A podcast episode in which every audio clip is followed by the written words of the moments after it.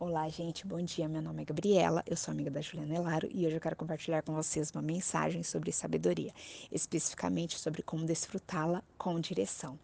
Há muitas histórias na Bíblia que remetem a essa virtude, mas de todas elas, a que mais me chama a atenção é a de Esther, que traz muita clareza, aprendizado e conhecimento de como verdadeiramente aplicar esta virtude no dia a dia. O versículo 14 do capítulo 4 é um confronto entre Mordecai ou Mardoqueu e Esther. O seu pai de criação e primo trouxe a ela uma questão absurdamente importante, da qual só ela, como rainha da Pérsia, poderia resolver. Diz assim: Porquanto, se calares neste momento crucial, certamente socorro e salvação surgirão de outra parte para os judeus. Mas tu e a casa de teu pai, os teus familiares, todos serão aniquilados. Quem sabe se não foi para este dia que foste nomeada rainha da Pérsia. Aqui Mordecai estava trazendo para Esther o decreto que havia sido assinado pelo rei Xerxes, da qual todos os judeus seriam aniquilados. Esther era judia, porém até este momento ninguém sabia. E a partir deste confronto do seu pai espiritual, do seu pai de criação, do seu primo, de uma voz que tinha autoridade sobre a vida de Esther, ela tomou um posicionamento de reunir todos os judeus e de orar e jejuar em prol de uma estratégia para conversar com o rei Xerxes.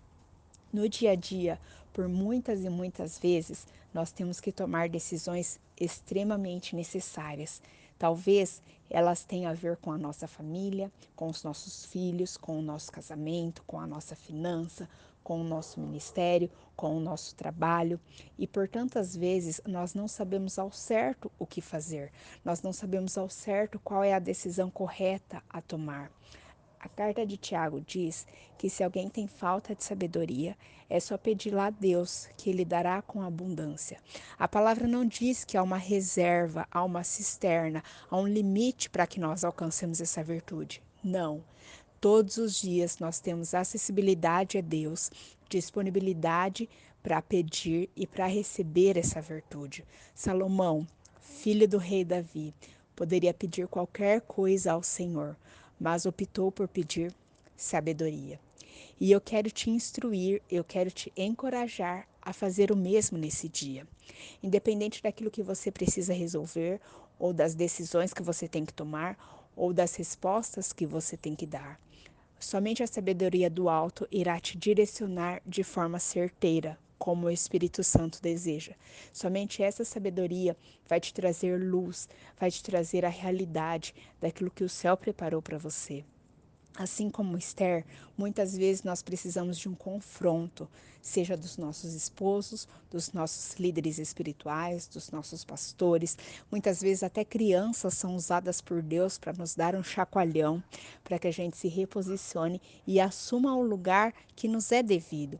Esther não foi escolhida pelo rei Xerxes para assumir o lugar da rainha Vasti à toa. Muito pelo contrário, foi, ela foi escolhida com um propósito que Deus já sabia que ela deveria cumprir.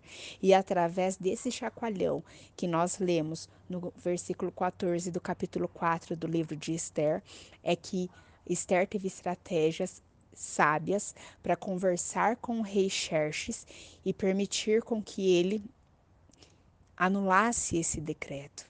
E então ela conseguiu salvar todos aqueles judeus que ali estavam.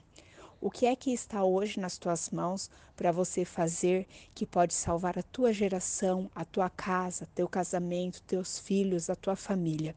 Você já parou para pensar que você pode estar nessa posição hoje justamente para tomar essa decisão? Não fique de braços cruzados.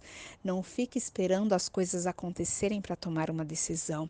Não fique esperando a água passar por debaixo da ponte para agir. Muito pelo contrário, assim como Tiago nos aconselha, peça ao Pai essa sabedoria. Está acessível a você. O véu já se rasgou, você não precisa de um terceiro para profetizar sobre a sua vida e colocar a mão sobre a sua cabeça, liberando sabedoria. Não, no seu secreto, no seu quarto, de joelhos dobrados, orando ao Senhor, você pode pedir e com certeza receber essa virtude de Jesus. E acredite, que só através dela é que você terá luz para tomar toda e qualquer decisão necessária. Que Deus te abençoe e derrame sobre você muita, muita, muita, muita sabedoria e que você possa testemunhar ainda essa semana de quão maravilhoso foi desfrutar com o direcionamento dessa virtude que está no nosso Pai. Deus te abençoe.